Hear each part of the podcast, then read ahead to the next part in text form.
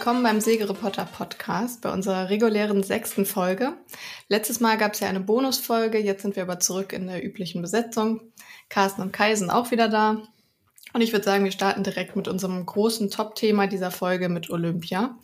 Darum wird es heute schwerpunktmäßig gehen, aber nicht nur. Ein bisschen Fahrtensegeln kommt später auch noch. Carsten wird von seinem erfolgreichen Urlaub erzählen.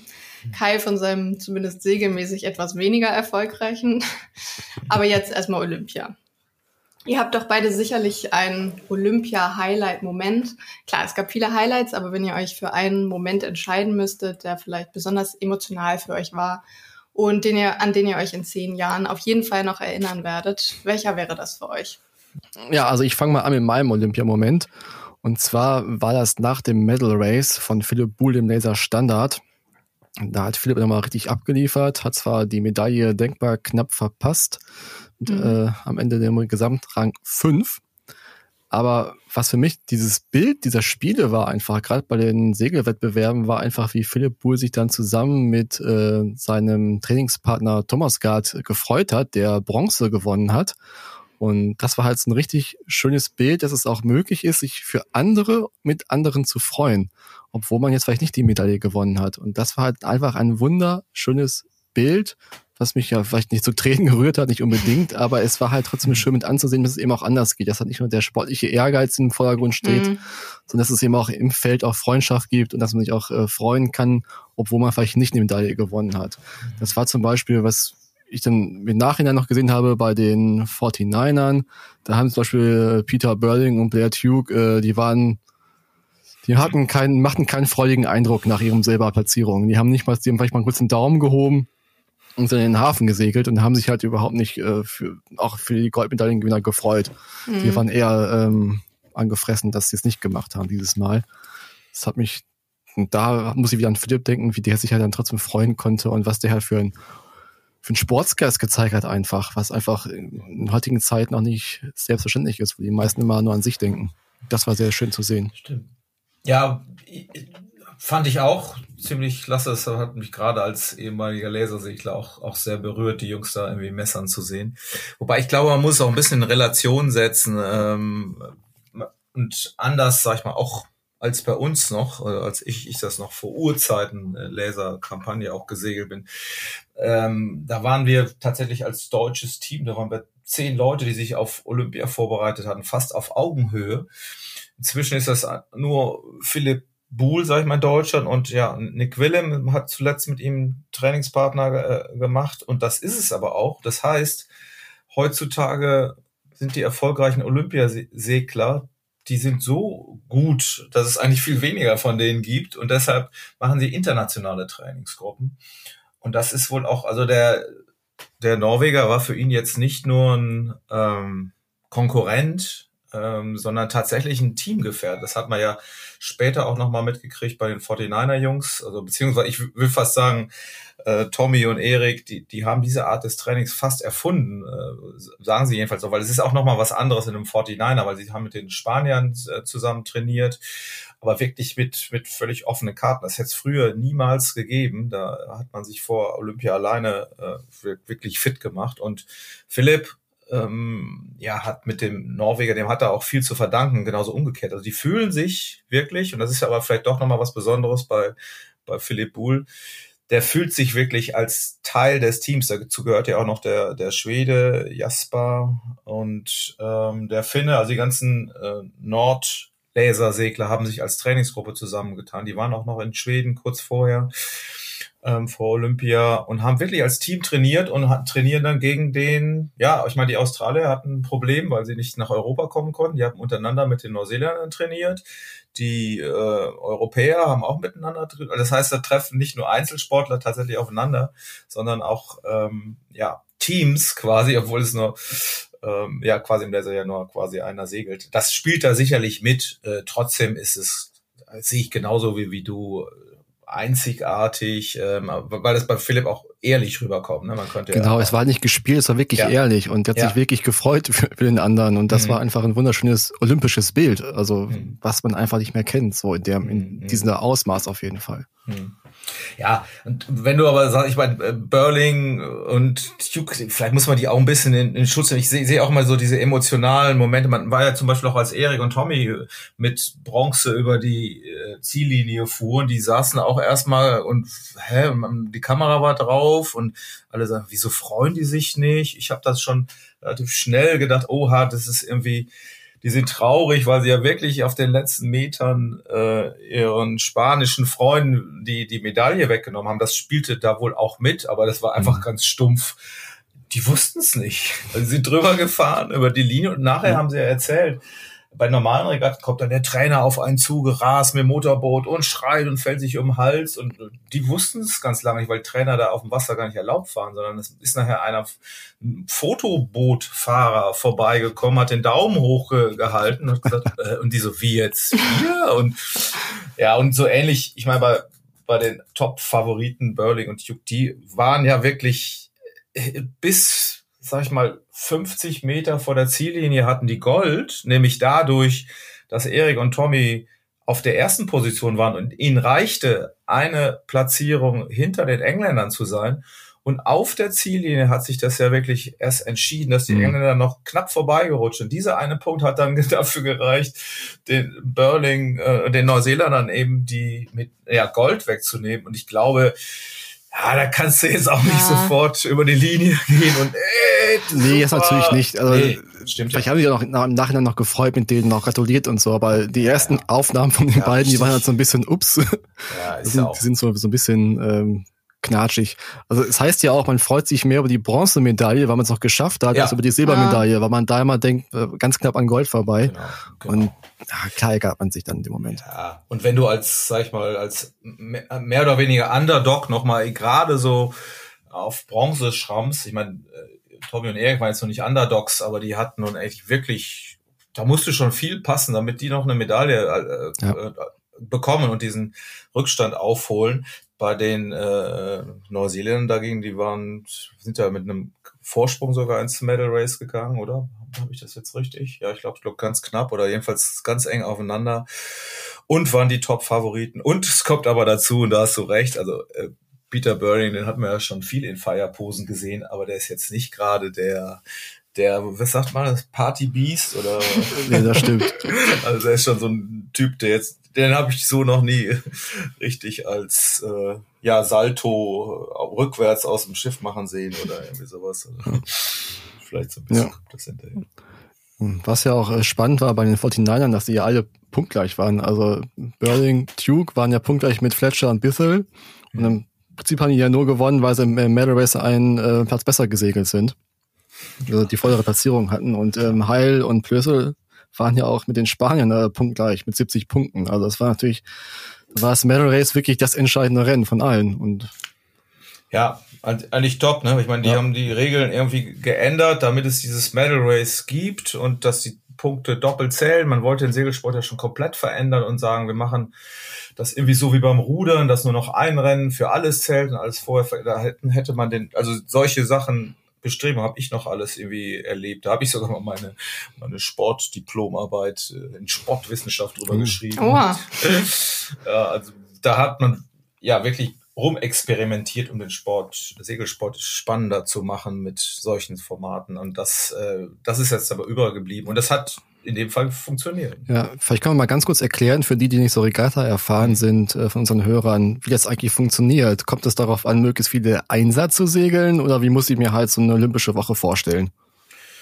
Naja, das sind zehn Rennen. Ich glaube, die 49er und äh, Nakras fahren sogar zwölf Rennen und am Ende, da werden alle Platzierungen addiert und das schlechteste Ergebnis weggestrichen. Und danach wird dann, gibt es so eine Endabrechnung, wo dann die zehn besten Teams ähm, ins Medal Race kommen. Und zwar die mit den ge geringsten Punkten, die liegen dann vorne, nehmen die Punkte auch mit, aber der Elfte darf eben nicht mehr mitsegeln.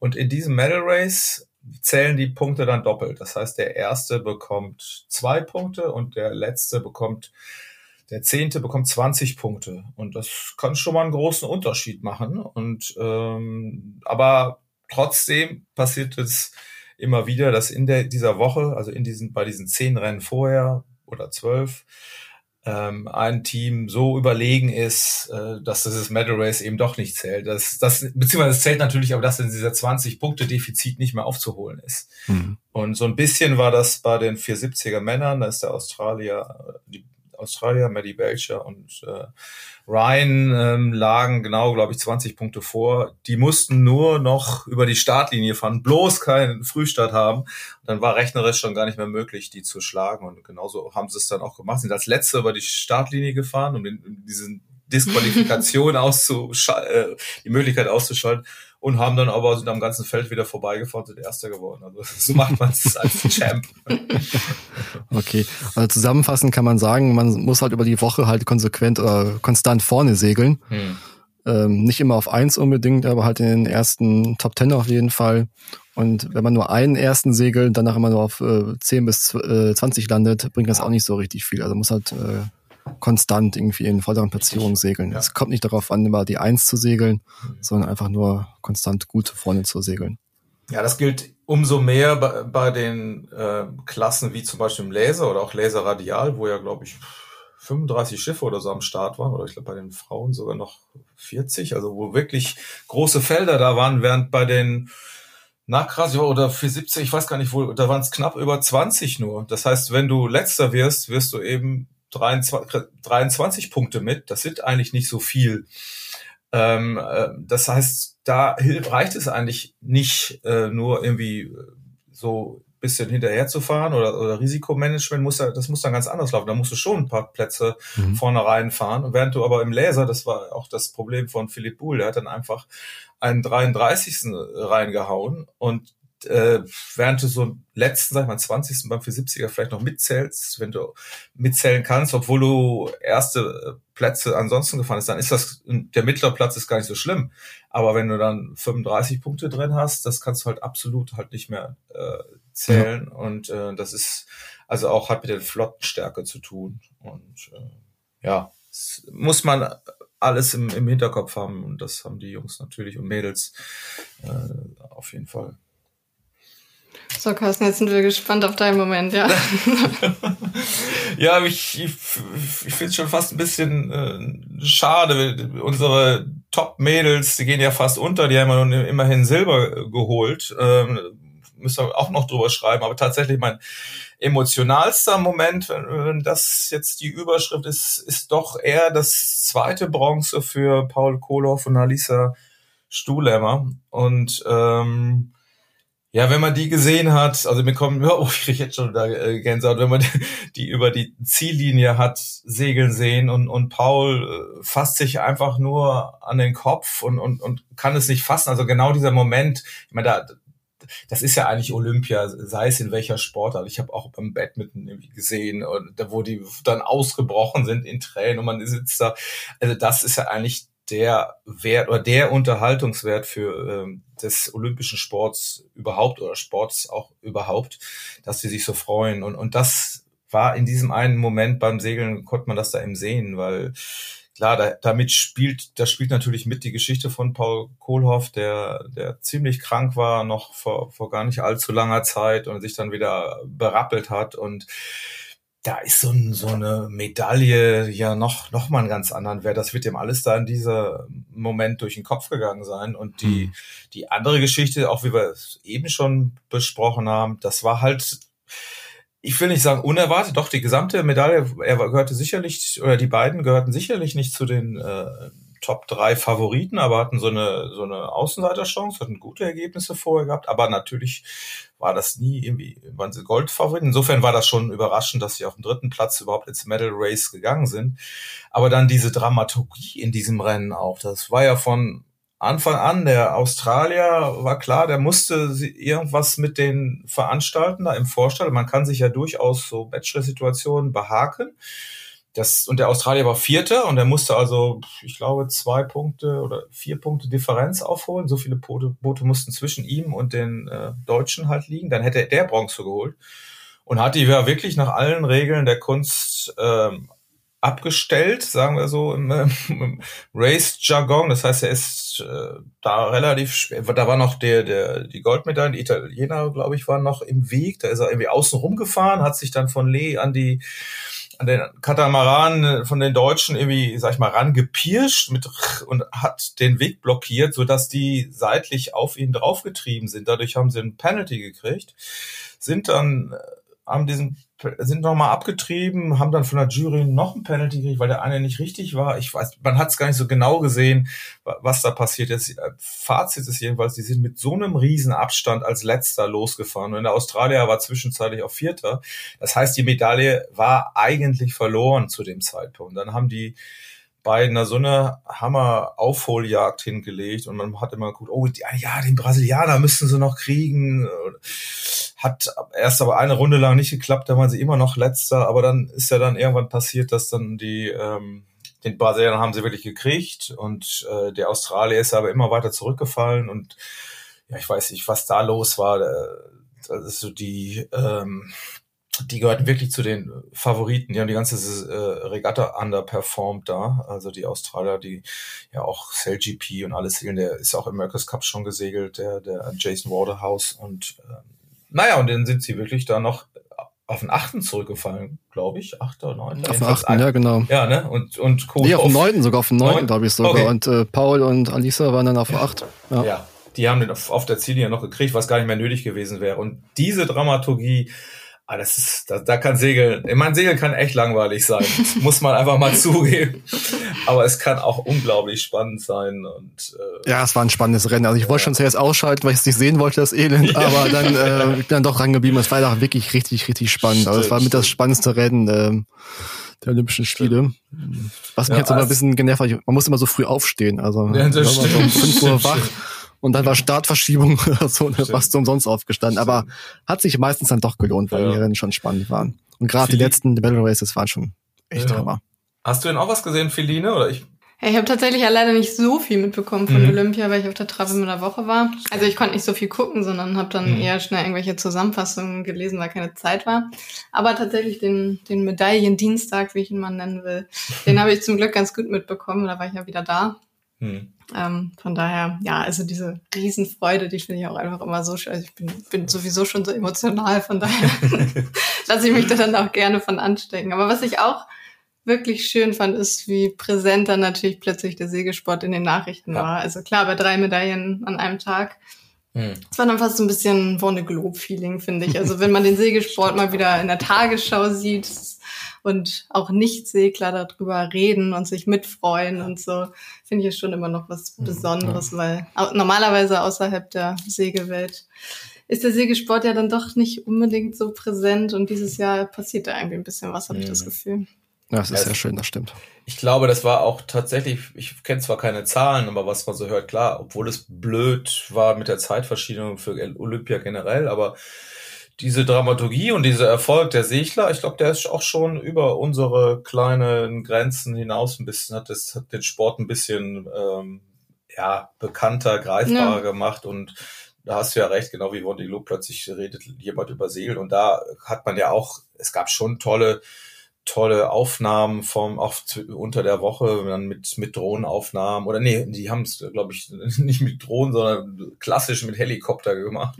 Olympia kostet ja nichts oder Ich glaube, die hatten sogar beides, sie hatten Helikopter und Drohnen draußen. Das, das kann natürlich auch auch sein, ne? weil das, das ich kann mich nur wirklich an, an sehr coole Aufnahmen auch aus Cockpit von oben irgendwie mhm. erinnern und äh, Zweikämpfe. Das ist schon es geht immer noch besser. Ich ärgere mich manchmal immer noch, wenn sie dann immer den Zieleinlauf zeigen, der von dem führenden Boot, das eigentlich schon Minuten vorne segelt und das an der letzten Tonne nochmal irgendwie fünf Boote sich crashen und äh, um die Innenposition kämpfen und das, das, dass man das irgendwie nicht versteht. Das ist auch selbst beim Sail Grand Prix immer so. Aber egal, das äh, wird wahrscheinlich auch besser, je mehr man sich ja, ich glaub, auskennt. Genau, es wird besser, finde ich auch. Also äh, was ich auch sehr, sehr schön fand, war die Mikrofone an Bord, die dann teilweise so ein bisschen die, die, die taktischen Absprachen so mit, mitgeschnitten ja. haben und mhm. sowas. Und das war ja auch äh, auf den deutschen Booten eben auch vorhanden. Und das war schon sehr, sehr spannend, wie sie unterhalten haben zwischendurch. Ich glaube, das haben wir jetzt am Wochenende auch noch mit ein paar Freunden besprochen. Das bleibt oder wird wahrscheinlich legendär oder der olympische Moment unter Seglern sein, nämlich diese eine Wortfetzen der Unterhaltung zwischen Erik und, und Tommy kurz nach dem Start bei einem Rennen, wo wie Tommy nur sagt und äh, wie viel Runden eigentlich? und der nur so, so nach dem Motto, äh, lass mir jetzt in Ruhe, weiß ich doch nicht, keine Ahnung. Das waren ja. tatsächlich drei Runden, glaube ich, oder so. Und äh, naja. Ich hatte übrigens auch einen äh, Paul Kodorf Lieblingsmoment, das war schon nach dem Rennen. Ja. Äh, da kam die halt an Land und äh, die Italiener und die Briten, die feierten da schon, die planschen da schon nebenan und feierten sich. Mhm. und dann kamen die beiden an, äh, Paul und Lisa, und wurden von der Entourage in Empfang genommen. Alle wollten sich in den Armen liegen. Paul kommt an Land gehumpelt nestelt an seiner Weste rum und dann siehst du, wie die Kamera auf ihn drauf zeigt, er sich so wegdreht und sagt, Moment, ich muss doch meine Maske aufsetzen. Ja? und ab der Rest war schon da ohne Maske und so am Planschen, aber Paul muss doch die Maske aufsetzen. Das war ja, auch sehr, sehr schön. Das ist sehr, sehr deutsch wahrscheinlich, oder? ja, oder weiß ja. ich nicht. Oder das halt, steckt halt bei uns hier bald geprägt. Ne? Ja, das ist schon so ein bisschen eingetrichtert bei uns, ja. Bevor man sich freuen darf, erst die Maske aufsetzen. Stimmt, stimmt. Trotzdem müssen wir natürlich auch noch über äh, Tina und, und Sunny sprechen halt, ne? ja, auf jeden Fall. Ist man, das ist schon fast, ja, okay, das ist vielleicht deshalb kein emotionaler Moment, weil, weil es ja vielleicht anders aufgefangen wurde. Äh, eine Sensation ist es auf jeden trotzdem, Fall. Ja, ne? Also definitiv. das ist ja fast noch, naja, konnte man es erwarten im Vorhinein? Na, natürlich, ja, ich will nicht sagen natürlich nicht. Die haben schon eine ziemlich tolle Vorbereitung und haben einen Riesensprung gemacht, der auch in der äh, in der Olympia-Qualifikation sich nachher aus, ausgezahlt hat und ähm, die auch das gegen starke Gegner, gegen Jozok und Lorenz, die beim letzten Mal in Rio gestartet sind, halt, ähm, sie haben gewinnen lassen mit, mit tollen Ergebnissen. Trotzdem musste man immer so denken, ah, ob das bei Olympia jetzt auch was wird, aber äh, na, ich habe besonders so ein bisschen gezittert, weil weiß, ob ihr, ob ihr das mitgekriegt, das war doch vor, also Tina, Tina Lutz war schon ein bisschen sehr angenervt, so hat mich jedenfalls überrascht, dass sie das über ihren Facebook-Kanal äh, gepostet hat, dass, dass sie nicht zur Eröffnungsfeier durfte mhm.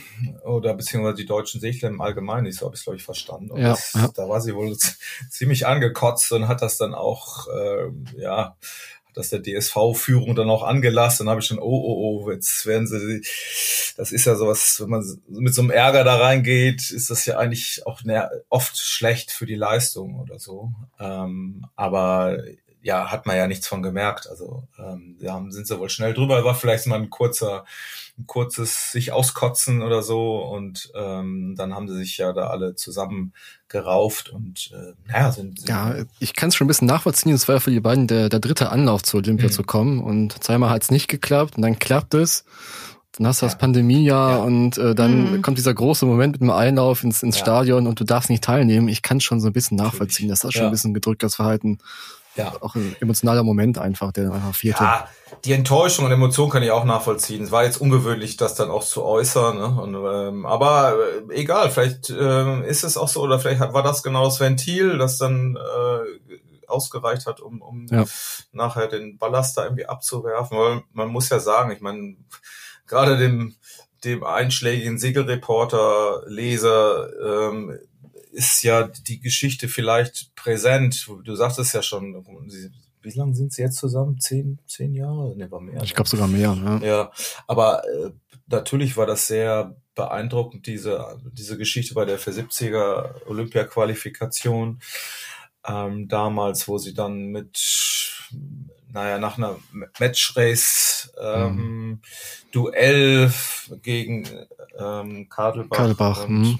Belcher beziehungsweise Ziegelmeier dann ähm, ja sehr dramaturgisch hart verloren haben und sich da auch sehr ungerecht behandelt gefühlt haben und es ja vor Gericht ging und war das jetzt fair?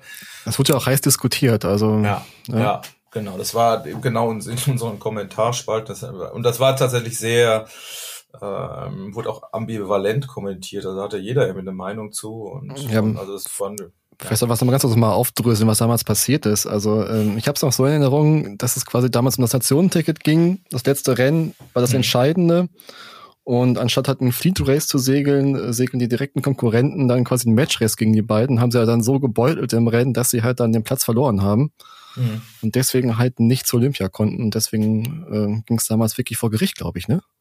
Ja, richtig, richtig. Ne? Und diese, ja, es war eine, schon eine besondere Konstellation, ähm, weil ja, Kadelbach und Belcher waren, waren eben relativ schlecht in diese Regatta gestartet. In Perth war das, glaube ich, ne? In Australien, meine ich. Und konnten, also, und du ist die Sondergeschichte, dass du dann nur unter den Top 20 punktest für die DSV-interne Wertung. Und sie waren schon also hinter den Top 20, also jetzt äh, die Kadelbach-Belcher und die und Sani und Tina hatten aber noch eine Chance, da vorne reinzupunkten. Und das haben sie eben verhindert, weil da, wenn sie dann hinter 20 sind, dann können, hat, bekommt keiner Punkte. Und in dieser Gesamtwertung, die, wo schon zwei andere Events äh, dabei waren, die äh, da lagen ähm, Tina und Sani eben hinten.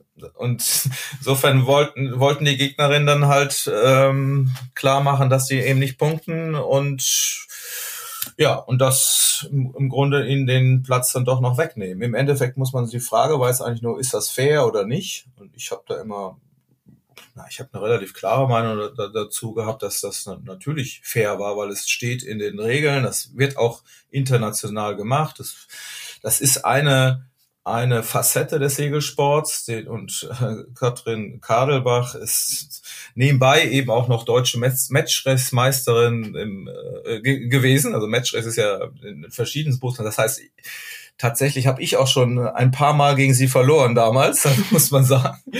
Das, äh, das nötigt natürlich noch mehr Respekt ab, äh, wobei das jetzt nicht die, die größte Leistung in ihrem Leben war. Aber ähm, also das heißt eigentlich nur, dass sie also gegen Männerteams auf höchstem Niveau da eben segeln konnten. Und das ist einfach eine Facette, die sie ähm, da drauf hatten in dem zu dem Unterschied im Unterschied zu den ihren beiden Gegnerinnen. Und das war jetzt tatsächlich in diesem Mini-Fall war das entscheidend.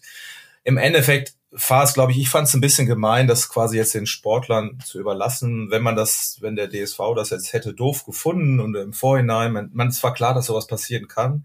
Und ich glaube, inzwischen haben die sich da auch das so geregelt, dass sowas nicht mehr passieren sollte, weil viele das auch unfair, als unfair empfinden. Aber wenn die Regeln so sind, wie sie sind, dann muss man sie eben nutzen. Und dann ist es auch nicht unfair, wenn man sie nutzt. Aber das war schon, also auch jetzt wieder, wo wir bei Emotionen sind für, für Tina und Sani, die waren noch sehr jung damals und was da drumherum dann auch für ja auch Medien und also was da auf sie dahin einstürzte, das war schon hammerhart und auch mhm. auch auch ungerecht wieder. Ich meine, ich weiß nicht, ob sie im Nachhinein prägt einen das als Sportler ja auch und wahrscheinlich positiv muss man das jetzt im Nachhinein sehen, weil da da wird man ja auch härter und stärker dann durch ja. Äh, und vielleicht ich habe es so jetzt noch nicht gehört. Sie haben öfter mal drüber gesprochen, aber das ist, ist jetzt nicht die Basis für die Medaille, so kann man es wahrscheinlich nicht sagen. Aber es hat sicherlich so eine so eine harte Nummer, die hat sicherlich nicht geschadet, um auch stärker für ganz extreme Drucksituationen mhm. zu sein. Und mhm. das haben sie wirklich beeindruckend. Auch dieses Medal Race immer in ganz engen Situationen gewesen und, und so souverän, also ohne jetzt irgendwie Action auch mit anderen Booten zu haben, das was, man hat ja oft so Situationen, wo man eng bei einem anderen Boot liegt und wenn man nur einmal einen kurzen Steuerfehler macht, dann rutscht du da raus und der andere sitzt in der sicheren Lehstellung, dann musst du wegwenden und das sind so, so, so, so, so Schlüsselmomente, in denen sich so Rennen entscheiden. Da hatten sie, glaube ich, im Medal Race drei oder so oder vier, wenn ich das über, wo, wo man wirklich sagen konnte, wow, da, da haben sie das durchgezogen. Klar, auch durch Bootsspeed, den sie sich hart erarbeitet haben im Winter, auch mit ihrem, sie sagen ja auch viel, dass der ihr englischer Trainer da viel zugetan hat, Ian Barker, der selber schon eine Silbermedaille in Sydney gewonnen hat. Mhm. Also das ist einfach eine ganz tolle Kampagne gewesen von Anfang an und das ist so toll, dass da wirklich Silber dabei rausgekommen ist. Also ja. Ja, definitiv. Ja. Vielleicht könnt ihr ja noch mal abschließend zum Olympiathema, wir müssen nämlich weiter. Ja.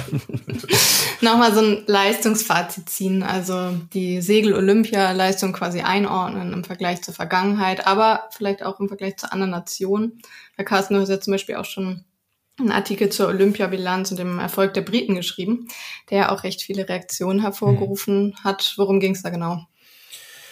Ja, herausragend bei diesen Olympischen Spielen waren, war England, ähm, das britische Seereich, die sich ja auch als, als Seemacht äh, verstehen. Und ähm, da fragt, die haben also fünf Medaillen gewonnen.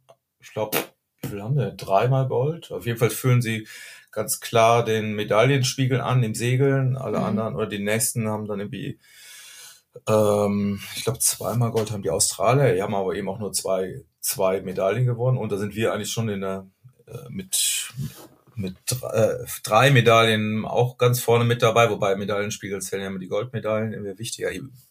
Wie auch immer, wir liegen da auf Augenhöhe mit den Spaniern und äh, auch vielen europäischen Nationen, aber die, die ähm, Engländer sind eben schon da weit voraus und die, das ist schon eine Nummer, die man so im, im Rückblick sehen muss. Also als ich noch Laser gesegelt bin, da waren ja auch ich auch sehr viel gegen äh, Engländer oder auch im, im ich habe zwei Olympiakampagnen gemacht und auch im Flying Dutchman, da war da niemand herausragend. Klar gab es immer mal einen englischen Segler, der ganz gut war, aber du bist ja nicht automatisch jetzt als, weil du als auf dieser Insel geboren bist, bist jetzt ein automatisch ein besserer Segler oder so.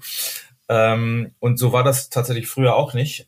Aber seit 2000, seit Sydney, ähm, gewinnen die, die Engländer eben fast immer fünf Medaillen, sind, glaube ich, einmal nur nicht ähm, ganz vorne mit Medaillenspiegel gewesen. Ich glaube tatsächlich bei den Heimspielen in London, da haben sie aber auch fünf Medaillen, aber eben nicht genug Goldmedaillen. Wie auch immer, das ist schon extrem bemerkenswert, war, war, mhm. dass die so gut sind. Und dann fragt man sich natürlich, warum. Und das ist, die Antwort ist tatsächlich relativ einfach. Ähm, ja, es ist Geld.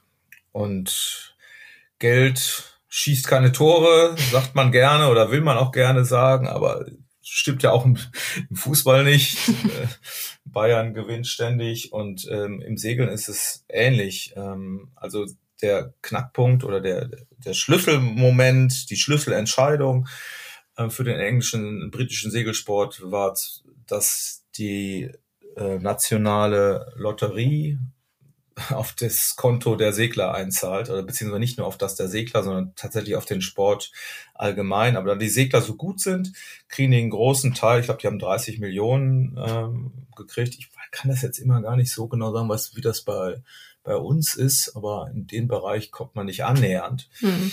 Ähm, und anderen Nationen ist es eben genauso. Und ja, und was macht man mit Geld? Mit Geld schafft man das Material zu optimieren. dazu muss man sagen, 49er, Nakras, ähm, Laser, das sind ja alles Einheitsklassen, wo man sagt, wieso, die sind doch alle von der Stange, sind doch alle mhm. gleich.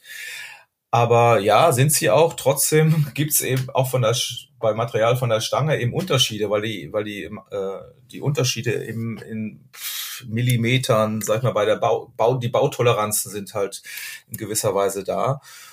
Und so kann man sich da auch unterschiedliches Material zusammenstellen, was zu einem passt. Bei den 49ern zum Beispiel, die kaufen dann, weiß ich nicht, zwölf Masten, zwölf Segel und gucken dann, welche Biegekurve passt zueinander. Die, ich weiß es nicht, was sie alle genau mit dem Schiff machen. Ich weiß nur, dass zum Beispiel bei uns in, Deutschland hier und Tommy Forschungs- und Entwicklungsstelle, äh, ehemalige DDR, Schmiede, die auch die deutschen Bobs bauen und so, da wird das Schiff nochmal behandelt. Nicht, es ist nicht äh, illegal, also es macht da Sachen, man härtet das, glaube ich, nochmal alles zu Sachen, die man machen darf.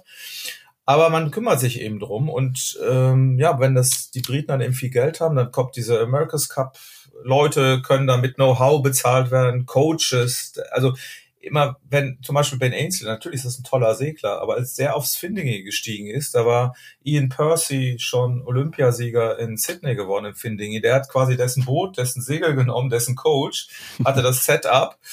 Und klar, er musste, glaube ich, nochmal 10 Kilo zunehmen vom Laser, um da auf seine 95 Kilo zu kommen. War immer noch zu leicht, aber der war einfach schnell. Und bei uns in Deutschland hast du dann eben das, dass die, die deutschen Spitzensegler aussteigen und dann auch ihr Know-how meistens nicht geben, weil es auch nicht finanziell lukrativ ist. Ne? Ich weiß von Simon Grotelüschen, der sensationell gut auch, ich glaube als Sechster in London ähm, mhm. Laser geworden ist.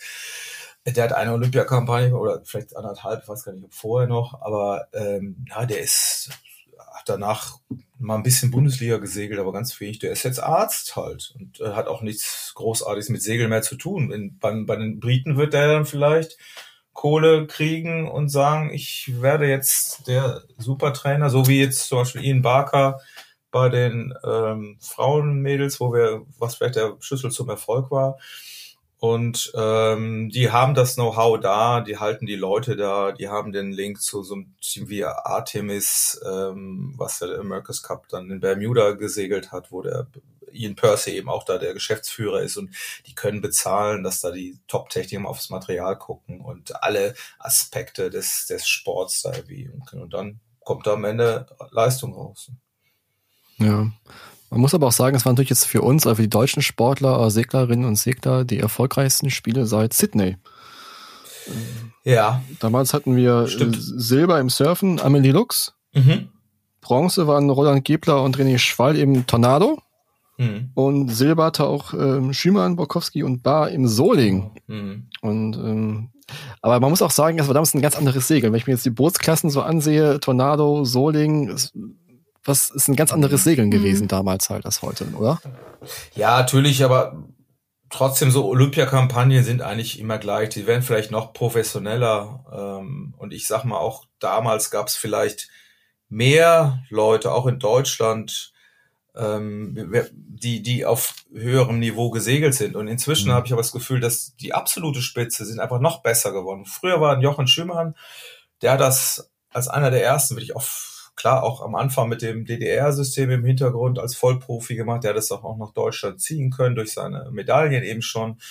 Und der steht eigentlich für so, so eine äh, absolute Qualität für eine, für eine Kampagne, die er dann auch mit diese Qualität in das Alingi-Projekt reingebracht hat und von riesigem Wert dafür war. Also dieses Mhm. gesamte, welche Leute brauche ich, wie diszipliniert gehe ich vor, wie das gehört alles irgendwie mit dazu und und ähm, das macht haben früher eben ja ich, ich weiß auch ich selber ich habe dann für eine Olympiakampagne mal ein Urlaubssemester gemacht und dann pff, weitergesegelt äh, und studiert nebenbei. Das geht heute alles irgendwie gar nicht mehr und du kannst es nur noch ganz topmäßig machen. Du kannst es auch nur in dem Oberspitzenbereich machen und deshalb äh, haben es eben früher gab es vielleicht mehrere, die noch so im Mittelfeld waren und dachten mit Glück mal gegen die Besten äh, auch mal gewinnen konnten. Das gibt's heute eben nicht mehr und das deshalb stimmt das, was was du sagst. Man hat das Gefühl, es gab es gab früher mehr Leute, die das auch so halb äh, halb professionell vielleicht gemacht haben. Heute es hängt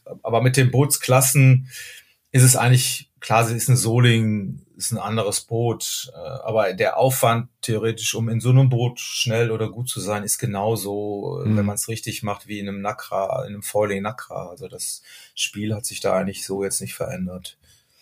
Man sehen. Ja, aber es heißt ja auch nicht, dass es in Deutschland überhaupt keine Förderung gab. Also ich weiß nur, dass halt dann zwischen Peking und London, da wurde auch quasi dann auch so ein bisschen der Segelsport nochmal angeschoben durch den DSV und Hm. so weiter und so fort. Das hat ja sich so ein bisschen ausgezahlt jetzt, dass sie dann doch ein bisschen aufgebaut worden sind. Und es gab ja auch dann neue Trainer oder ein bisschen mehr Geld für Trainer, soweit ich weiß.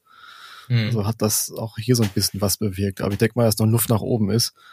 Äh, Wie es eben auch nicht laufen kann oder sollte, haben wir ja gesehen bei den 470er-Damen. Bei Luise Wansan, dass der Winkelian disqualifiziert worden sind aus den ersten beiden Rennen, weil die äh, Trapezweste zu schwer gewesen ist. Oh, ja, Das sind natürlich so Sachen, die halt nicht passieren dürfen eigentlich. Ist halt die Frage, wie man es hätte verhindern können. Also das ist natürlich Ja. jetzt alles. Stimmt. Das könnte auch ein emotionaler Moment sein. Ja. Als, als, als das alle so hörten. Viele haben, glaube ich, disku- diskutiert.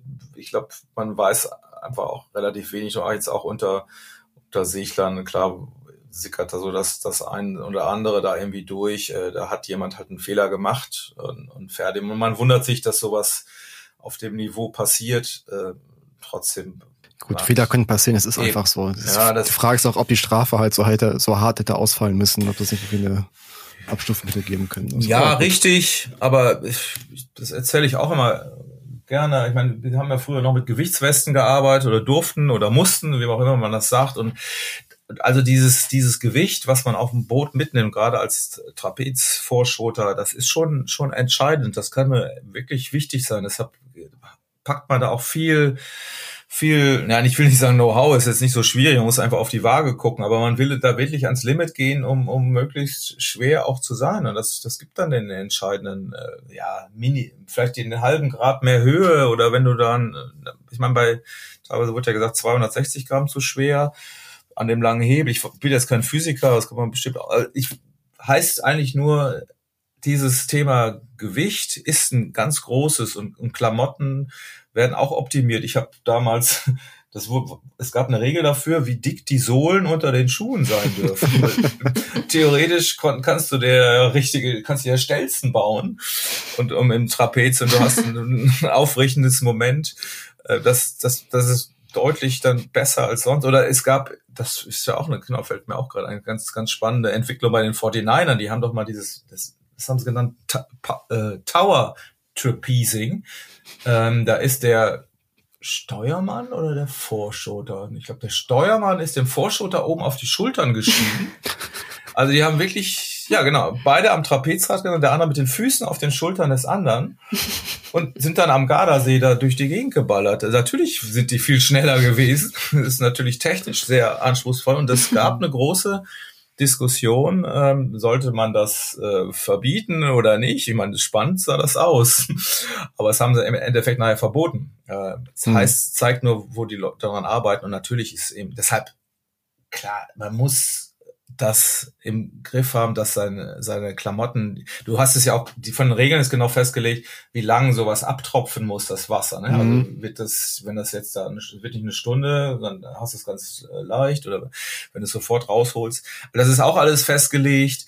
Also irgendwer hat dann einen Fehler gemacht und das ist für die beiden umso ärgerlicher, dass man sagen kann, okay, ohne die oder die Platzierung, das war glaube ich äh, 4 und 9 oder, oder 4 und 10. 5 und 9 waren es. 5 und 9. Mhm. Ähm, das hätte zu, zu Silber gereicht. Und das ist ich meine, aber das muss man denen auch nicht sagen, weil das ärgern die sich selber drüber und das weiß auch jeder. Es ist, aber es ist natürlich ärgerlich, zeigt eigentlich auch noch viel mehr, wie gut die waren. Also das, das muss man eigentlich, das ist ja wirklich, das ist ja fast auch eine unglaubliche Geschichte. Also genau wie Philipp Buhl war ja äh, der fünfte Platz, der als Weltmeister den er geschafft hat. Aber die Mädels jetzt im Grunde auch, was sind sie auch?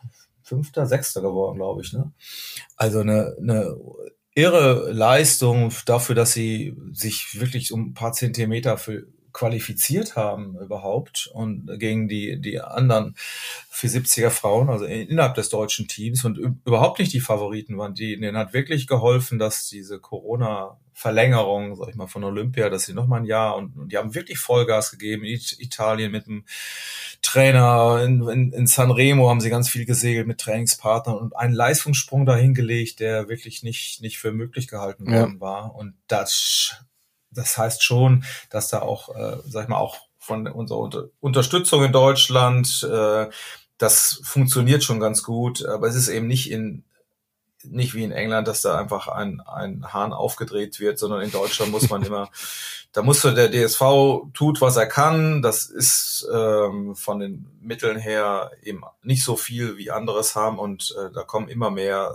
ähm, Vereine dazu, wie jetzt das NRV Olympic Team, da werden sind, stecken Mäzene, werden da gesammelt, da stecken, werden Sponsoren gesammelt und immer mehr. Selbst Philipp Buhl, der eigentlich ja für ein waschechter Bayern ist, äh, der gehört dem NRV Olympic Team an. Und ähm, also da müssen sich die Sportler selber Gedanken machen, wie sie ihr Budget zusammenkriegen, schaffen das auch teilweise, aber es es ist also irre, überhaupt erstmal auf dieses Niveau zu kommen. Und da gehört ganz viel Klinkenputzen dazu und äh, ein Budget erstmal zusammen.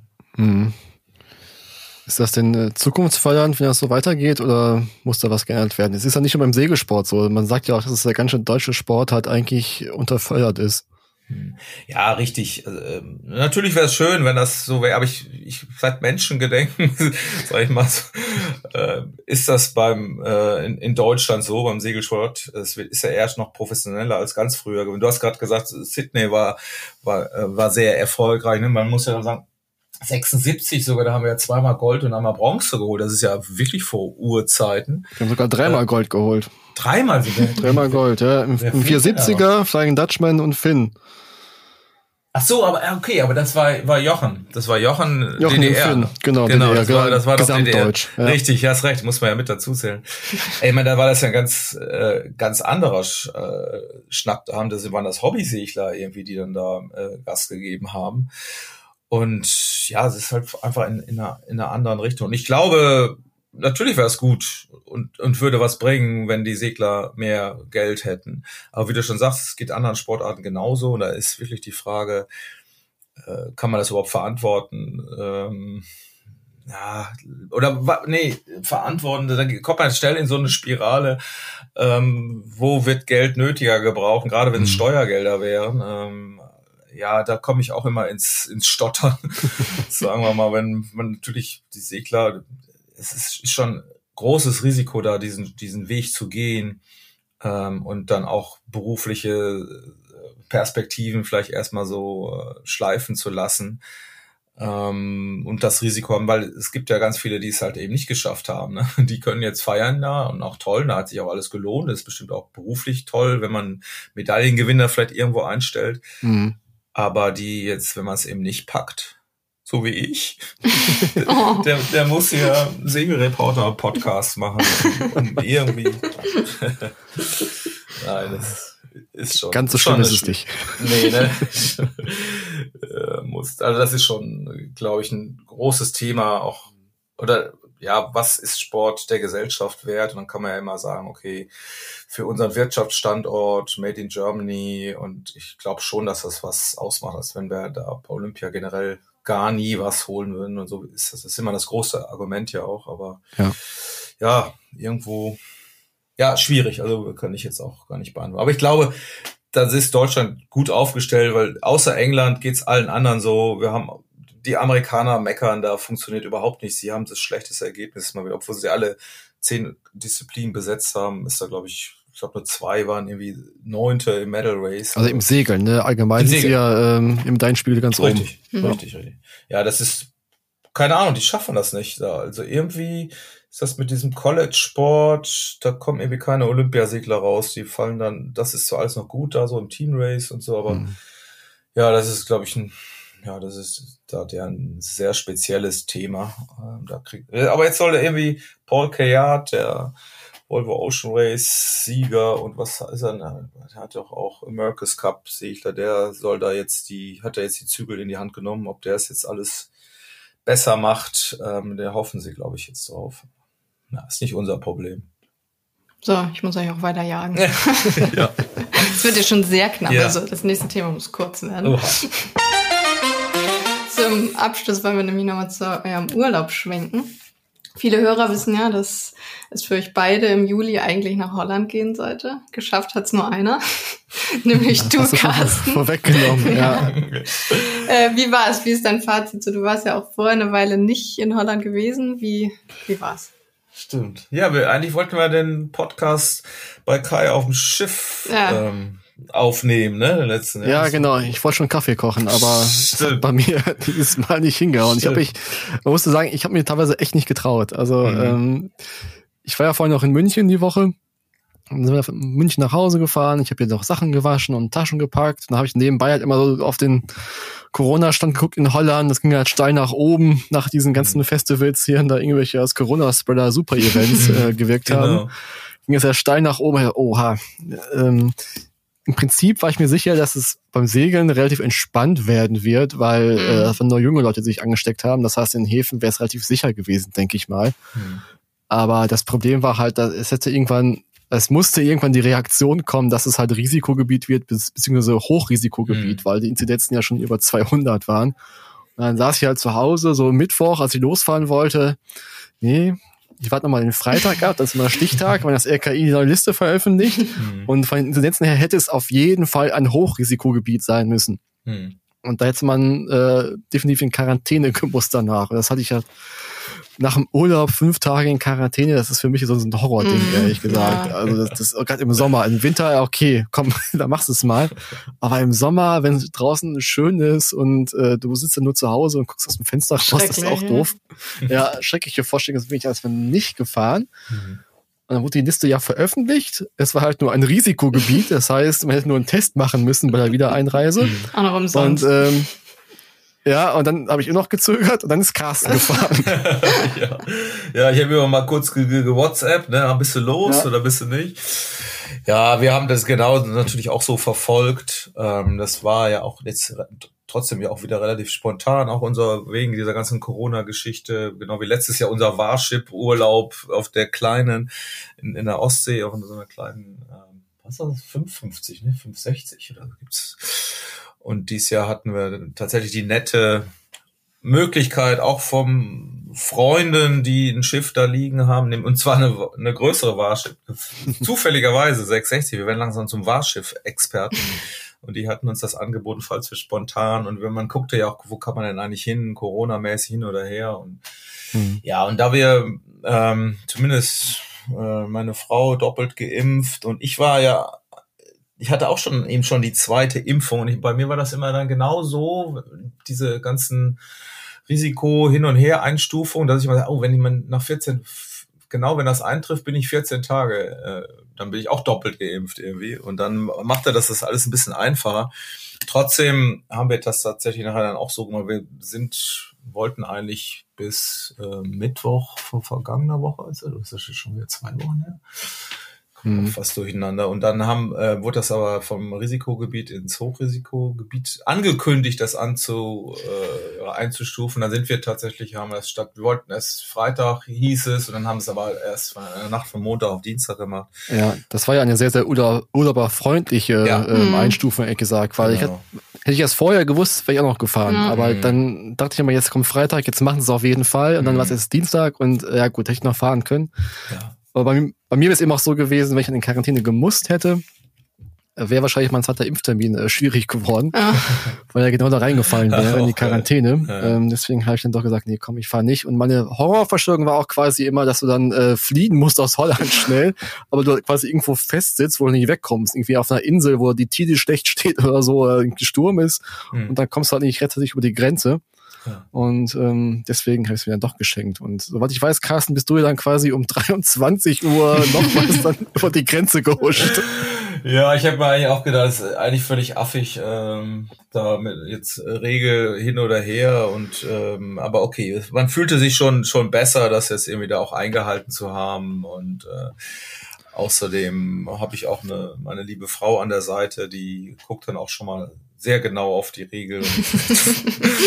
die, das ist auch alles richtig. Ähm, ja, aber dann haben wir immerhin ja, mehr als eine Woche gehabt. Und das, ich muss sagen, ich glaube, ich war vor 15 Jahren das, das letzte Mal. Ich bin da ja quasi, ich will nicht sagen aufgewachsen, aber ähm, da ich äh, aus Duisburg komme und wir da auch gesegelt haben, ist ja alle Duisburg, Nordrhein-Westfalen, segelnde Nordrhein-Westfalen, die für die ist eben, was die Ostsee für die Nordländer ist, ist die, mhm. der Gardasee für die Südländer ist für uns die äh, das Eiselmeer und das fanden da re regelmäßig die Urlauber auch verbracht und so sind wir da so ein bisschen auf unseren alten Spuren gewandelt in Heeg, also äh, wo meine Frau öfter immer, immer haben den Bungalow mit, mit einer BM-Jolle, glaube ich, mhm. 15 Jahre lang gemietet und mit der Oma um Sonnenschirm irgendwie vorne. Ich musste alles, sind wir alles abgedackelt. Guck mal, da ist, da ist die alte Disco, wo meine Schwester immer versackt ist und so. Das, das war, war wirklich niedlich. Und ich bin dann auch, war ich in Workum, wo, da habe ich sogar mal, bin ich mal ganz gut gese äh, Laser gesehen. Guck mal, hier habe ich, bin ich mal holländischer Meister geworden und naja, irgendwie haben wir da Verständnis füreinander gehabt und ähm, sind dann auch, also Meilen haben wir nicht richtig viel gemacht, wir sind in der Nähe von von, von Lemmer tatsächlich, war der, der Heimathafen und sind dann übers einmal nach Medenblick und Enkhäusen und ich war ja wirklich mal wieder tatsächlich so geflasht, das ist mir als Kind natürlich nie so aufgefallen, aber diese wenn man das ja auch nochmal liest, wie andere über Holland sprechen, dieses, dieses, diese Besonderheit, dass das ja so viel Historie in diesen kleinen Städtchen mhm. steckt, weil die ja plötzlich durch diesen Deich irgendwann mal vom Leben abgeschnitten wurden, was ja früher ähm, ja ganz großartige Häfen waren und ähm, wo dann die die ganze Historie der Holländer tatsächlich sich ab, abgespielt hat und das das zieht sich da so durch. Ja, ist wirklich ein Traum. Also die ganzen Städte aus dem goldenen Jahrhundert, das mhm. war das äh, 17. Jahrhundert, von 1600 bis 1700 ungefähr, mhm. wo die halt durch den Handel reich geworden sind. Da, da gab es verschiedene Niederlassungen der VOC, mhm. der Ostindien ähm. Und das war ja damals, also man sagt immer noch, es ist immer, wer auch in der Geschichte immer noch die reichste Kompanie oder Firma, da, die es jemals gegeben hat. Ja. Und das sieht man halt quasi auch genau. in der Architektur. Also das sind halt irgendwie alles so, so reiche Stadthäuser und äh, Speicherhäuser und so. Also wirklich wunderschön und alles erhalten geblieben, weil danach sind die halt so nicht, nicht mehr gewachsen, genau. Sondern noch geschrumpft quasi. Ja. Ja. Und das ist halt Traum. Also ich finde, von den Städten oder von den Häfen her finde ich es da auch wirklich schöner als an der Ostsee zum Beispiel. In der Ostsee hast du halt dann oft äh, den Hafen dann äh, neben so einem Getreidesilo oder irgendwie sowas, mhm. so ein bisschen Industriescham. Mhm. Das hast du halt in Holland überhaupt nicht. Da liegst du quasi teilweise, wenn, wenn du es möchtest, mitten in der Altstadt. Das ja, genau, haben, haben wir auch gemacht und ich fand auch, klar, ich manchmal denkt man schon, wow, das ist ja wirklich, ein, also unsere Warship da, da war ich wirklich ganz begeistert. Das ist ein ganz toll segelndes Schiffchen, so mit zwei Finger und liegt auf einer, äh, wirklich liegt das am Ruder, auch an einer, Kreuz. Mit, also das hat, hat, hat viel Spaß gemacht, aber wenn man dann, ist man fast schon zu schnell wieder im nächsten Hafen. also ich dachte, jetzt könnte man, dann haben wir immer mal wieder überlegt, genau, ob wir dann auch mal rausfahren, aber äh, Richtung Nordsee, aber das war gar nicht, war gar nicht nötig. Es war tolles Wetter, wir waren wirklich schwimmen, da im, ich weiß so im Hegermeer haben wir uns immer an so eine Tonne gelegt und dann, das ist ja, das Wasser lädt ja leider nicht zum Schwimmen ein, weil das doch sehr sedimenthaltig ist. Aber die Temperatur äh, extrem und dann, ähm, ja, bloß, ich habe dann irgendwann mal, wir sind da schon, weiß nicht, eine Viertelstunde rumgesprungen, bis ich dann merkte, ey, eigentlich kannst du ja auch stehen. Ne? also, also das, das, ist ja wirklich, ich meine, wir hatten einen Tiefgang von 1,20, da kommst du auch überall mit hin. Ja. Und äh, ja, da, das war aber auch nicht jetzt so ekliger Schlammboden, sondern als ob man so so schöner Sandboden wie an der vielleicht an der Nordseeküste. Ja, jedenfalls, das hat mich auch sehr verwundert. Keine Quallen und äh, mhm. ja, einfach einfach schön die, die, dieser Aspekt und war das Krokodil auch, mit?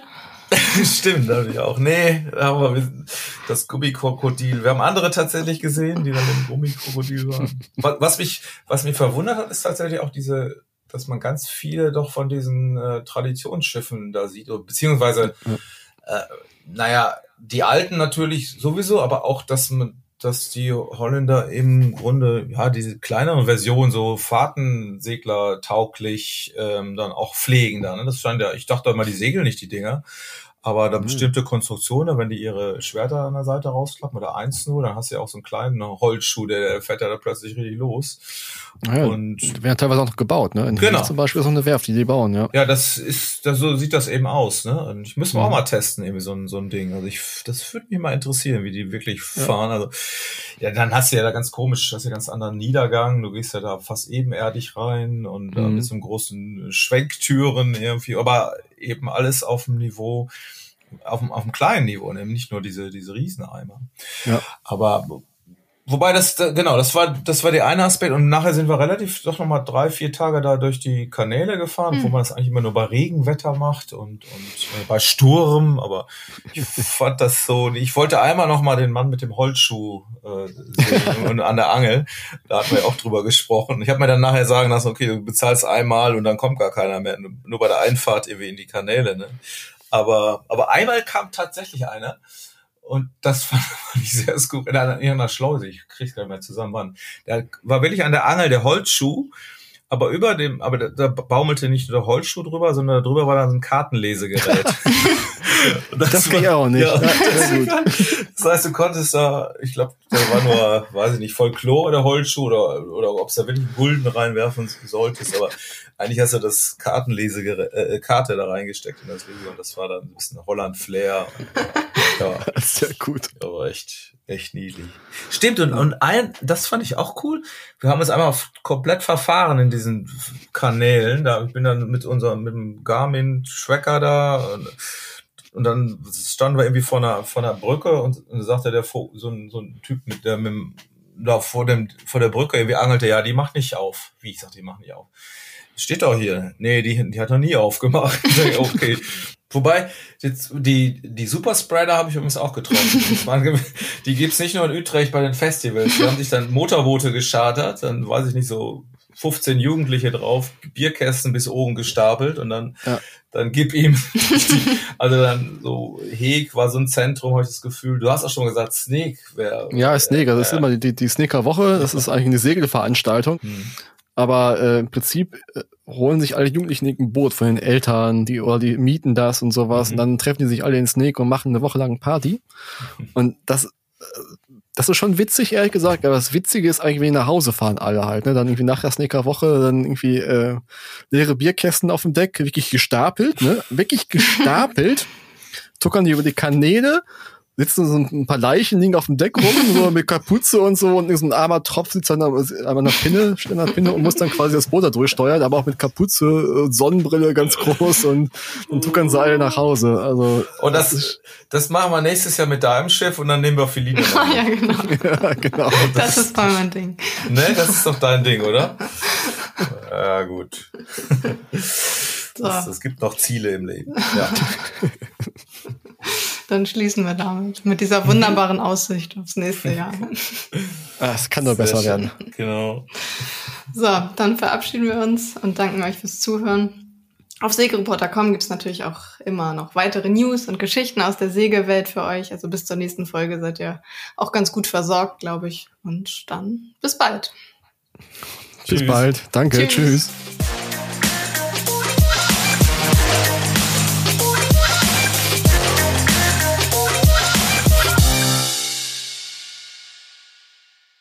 Das war der Segelreporter Podcast, produziert von der Ebner Media Group Booting Unit.